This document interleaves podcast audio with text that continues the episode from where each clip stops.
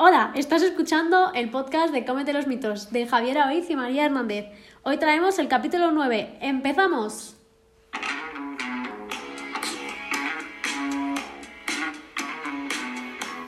Buenos días, buenas tardes y buenas noches. Empezamos este capítulo nuevo hablando de la leche, de la lactosa, de si está bien, de si está mal. Bueno, la verdad es que es bastante, bastante, bastante increíble este tema. Se habla mucho y lo encontramos en todas las conversaciones prácticamente. ¿Quién no ha oído el típico la leche es el demonio, no la comas, te va a matar? O la leche es, vamos, algo imprescindible que lo necesitas. Es más, no sé si os acordaréis, hace un par de, no, un par de semanas, quizá hace un mes ya, el anuncio que salió en televisión de los lácteos, que decía, es imprescindible que comas tres lácteos al día, ¿lo viste? Sí, lo he visto. Vale, Vale. hasta ahora no, no he pillado. O sea, tendréis que haber visto mi Es que- cara de, en plan, what the fuck, ¿De qué estás me hablando, María? hablando?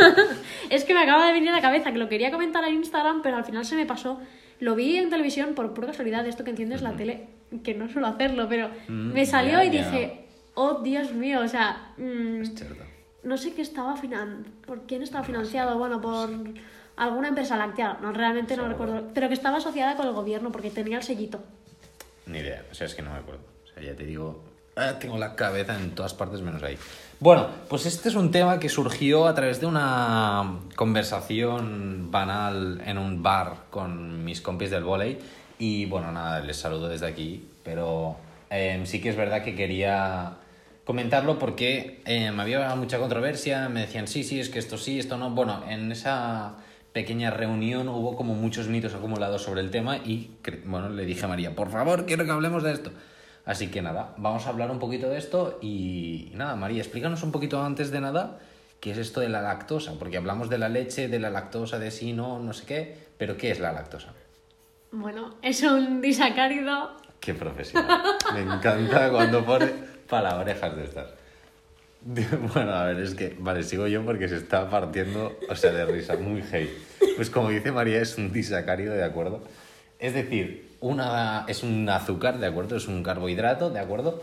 Que encontramos en los lácteos, como sabe ya prácticamente todo el mundo. Sí, pu- ¿puedes seguir tú? Perfecto. Bueno, que sí, que es como, diríamos que es el azúcar de los lácteos, ¿vale?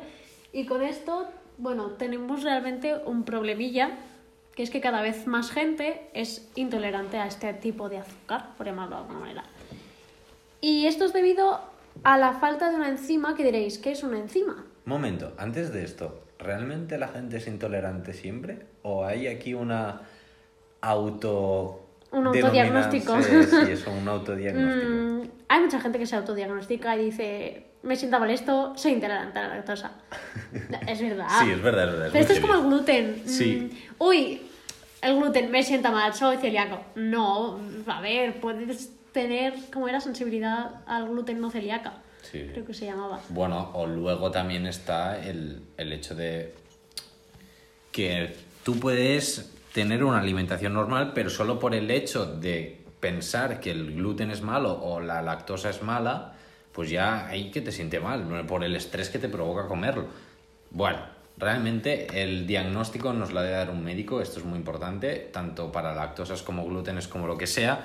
Así que nada, bueno, vamos al tema y la- recogiendo la pregunta que me comentabas María de la enzima, vamos a hablar un poquito de la lactasa, no lactosa, sino lactasa. La lactasa es una enzima que lo que hace es básicamente una tijerita, que Mm, lo que hace.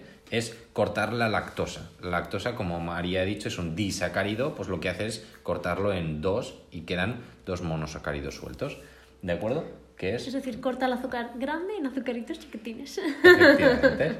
Perfecto. Entonces, ¿qué pasa? Que si no se hace este proceso, si esta lactasa no actúa, esta lactosa llega hasta nuestro intestino grueso, hasta el colon, y allí todas las bacterias de nuestro intestino se la comen, se ponen súper... Sí, perfecto. Y, Y fermentan. no, exacto, se fermentan, nos hinchan la barriga, problema gastrointestinal, bueno, con toda la sintomatología asociada que nos viene de ahí. Entonces, ¿qué pasa, no? En- podríamos decir, ¿por qué hay gente que es tolerante a esta lactosa y hay gente que no? Bueno, inicialmente el ser humano, igual que el resto de mamíferos, am, nace que tolera la lactosa, al menos de forma general. ¿De acuerdo? Tú naces y puedes mamar perfectamente la leche de la madre. Perfecto, hasta aquí bien. Entonces, cuando nacemos, tenemos una tolerancia a la lactasa muy buena. ¿Qué pasa? Que de forma natural el cuerpo cada vez tiene menos cantidad de lactasa. Es decir, produce menos cantidad. Exacto, exacto, efectivamente. Pero, ¿qué pasó, María? ¿Qué pasó un día? Una persona, ¿qué le pasó? Digamos que hasta que llega un punto en el que alguien sigue fabricando lactasa después de este periodo de, bueno, de ser amamantado, de, la- de tomar leche materna. Es un superhombre, se muta. Y lo que hace es que al tomar pues leche de cabra, de oveja, lo que el animal que tuviera en ese momento, esta persona la digiere bien. Entonces, los de alrededor que no la digieren bien es como, vale, ¿qué está pasando? Entonces, en nuestro contexto, por ejemplo, es decir, en España, bueno, zona europea, pues eso era algo favorable. Es decir, tú tomabas la leche de estos animales, te sentaba bien, pues estabas más nutrido, tenías más proteína, que es lo que contiene la leche. Entonces, era una adaptación positiva en nuestro entorno. Claro, y sí. por eso, realmente, pues es una cosa que se ha mantenido a lo largo del tiempo, que cada vez más gente. Sí, o sea, em, dependiendo de la zona geográfica, esto ha tenido un efecto mayor o menor. Es decir, esta mutación, esta variación genética actualmente, eh, empezó hace miles de años. Es decir, muchos miles de años, cuando el, la- el ser humano empezaba a pues, Neolítico, tener... ¿no? Sí, bueno, no sé, esto, o la ramadería, es que, ¿cómo, cómo se llama en castellano? No se llama así. Puede ser. Es que no lo sé realmente. O sea, ahora me habéis pillado en un lapsus mental muy fuerte. Pero bueno, sea como sea, cuando eh, se empezaron a domesticar todos los animales, ¿no? Entonces empezábamos a tener, pues esto, las cabras, las vacas en em, pequeñas granjas, de manera que la gente, pues ya no hacía falta que se fuera desplazando a todas partes, sino que tenía allí su propia comida. Bueno, pues el hecho de tener esta capacidad para tomar la leche de estos animales, ¿cómo se llamaba? Ganadería. Ganadería. Bueno, Nuestro pues, cerebro no está, No está- enchufado. no está enchufado, Hola, qué fuerte. O sea, se me ahoga, se nos ha ido de la cabeza. Muy fuerte. Bueno, pues como os lo comentaba, esto era una, una ventaja respecto a las personas que no podían tolerar. Por lo tanto, en las zonas del mundo en las que se empezó a hacer esta ganadería, pues este, esta variación genética, pues, pues, em, evolucionó Se y se, sí, se mantuvo A lo largo largo de del tiempo. sí.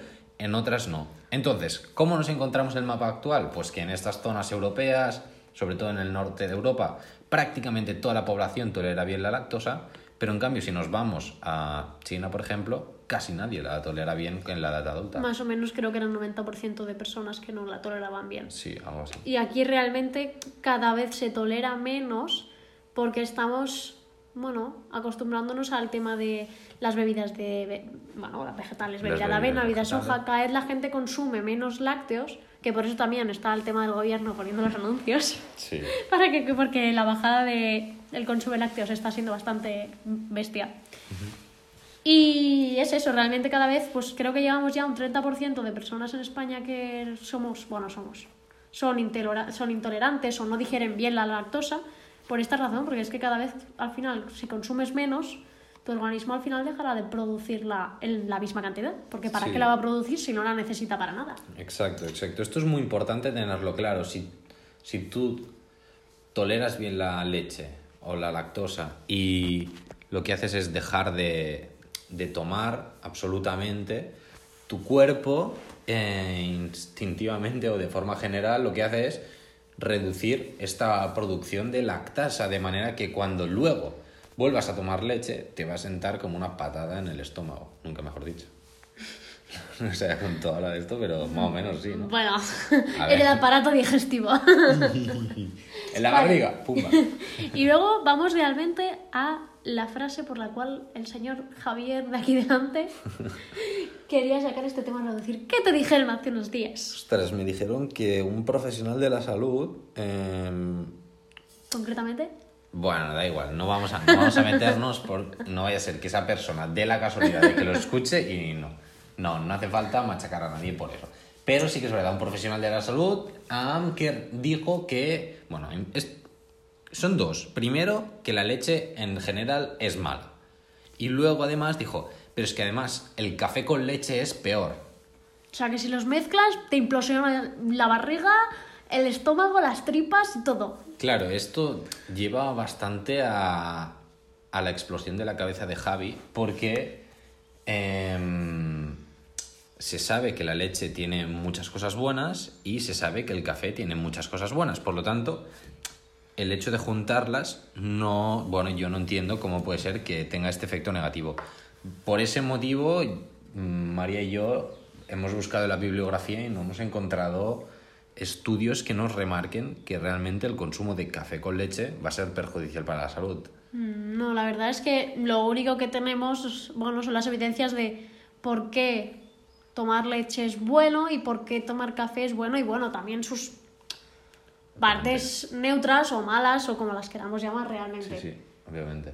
Entonces, a nivel de...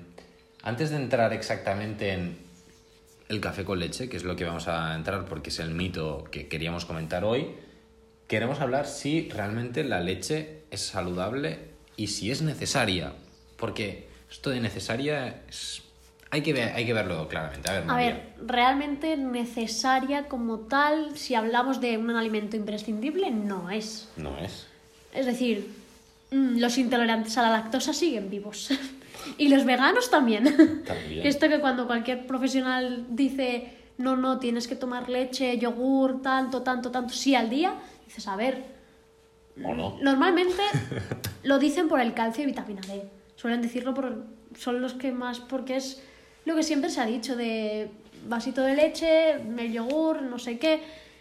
Pero también se pueden obtener de otras fuentes. Sí, sí. Si no, de es que- muchísimas fuentes. Es que tenemos crucíferas, es decir, tenemos el brócoli, la coliflor, luego tenemos las almendras, es que tenemos mil alimentos que Incluso pescadicos pequeñicos en la Sí. gente de esto porque te comes Los sus que tienen las espinas. O sea, con los boquerones chiquitines, en el todo caso de vegetarianos estrictos o vegetarianos claro. no, pero para la población general que tampoco hacen falta limitarse los lácteos. Exacto. Entonces, quedamos en que imprescindible no es, puedes vivir sin ellos perfectamente, si no te gusta el queso, no te gusta el yogur, no te gusta la leche, no hay ningún problema. No problema. Y luego, eh, hablando del tema saludable, Javier nos Sí, ilumina. Enlazaremos esto con lo que queríamos hablar del café con leche. La leche, sobre todo la entera, es la que ha demostrado mayor eh, beneficio para el cuerpo. Remarco que no es necesaria, sí o sí, no es esencial tomarla en el cuerpo, pero sí que es cierto que ha demostrado un cierto beneficio en otras, entre otras cosas, pues en reducir un poco la incidencia de algunos ictus, de algún tipo de cáncer, como el colon rectal, cáncer de, de mama en, pequeña escala. Entonces vemos que hay una mejoría en la salud por su consumo, pero también por muchos otros alimentos como otras bebidas vegetales o otros sustitutivos de la leche, entre comillas, a nivel de pues, fuentes de calcio de muchos, muchos otros aspectos, ¿no? Y luego en café también, bueno, se ha visto que disminuye la sobre todo en tema de enfermedades cardiovasculares, se ha visto que disminuye la mortalidad, disminuye también tener eventos coronarios, ya puede ser como una insuficiencia cardíaca, las arritmias. Es decir, mm, tanto pánico que nos meten a veces también con el café, que dices, oh, no puedes tomar más de un café al día porque, a ver, si no te sienta mal, es decir, si no te dan taquicardias o te pones muy nervioso, cosas así, Sí, o incluso a nivel gastrointestinal hay gente que la cafeína les sienta súper mal, pues mal y que obviamente vas si te por sienta mal, pues eh, Atrás. no problema. No, es verdad, y Sí, lo del sí, café no, es es que cierto, es que, sí serio, que sí, acelera la motilidad intestinal, eso es cierto, Esto porque es cierto. esto es una punta que en verdad no debería decir, pero a mí me pasa. Mm, Yo dejé, de tomar, yo dejé de tomarme café por las mañanas hace unos años porque es que era tomármelo y, se- vamos, se- me aceleraba todo el intestino en plan, venga. Corriendo para el lavabo. No, no, tampoco eso. Pero sí que notaba cómo Sí, sí, sí. removía todo. No, bueno, pues en base a esto nosotros eh, no entendemos exactamente el porqué de la afirmación del café con leche. Entonces, si alguien tiene esta información, sabe dónde podemos encontrar un artículo científico, obviamente que tenga una cierta validez y que nos lo pase, encantadísimos de poderlo leer, pero para crecimiento personal, obviamente, porque queremos tener esta No, sí, información sí, y estar al máximo actualizados del tema de todos los temas de nutrición, ¿no? Pero de este tema que precisamente hemos hablado, pues aún más. Entonces, eh, si alguien llega a sus manos, pues un artículo que hable sobre esto, del café con leche, pues por favor que nos lo envíe y nos lo haga llegar. Y como siempre, si queréis cualquier artículo, cualquier cosa que hayamos utilizado para crear esto, o sea, el podcast, hablar, tal, nos preguntáis como siempre, mm, redes sociales, Twitter, Instagram, donde queráis. Eh, podéis decirnos, oye, pues mira, me interesa saber dónde pone que el café disminuye la mortalidad en tema de enfermedades cardiovasculares. Vale, os lo pasamos y ya está, y le echáis un vistazo, lo podemos comentar, lo que queráis.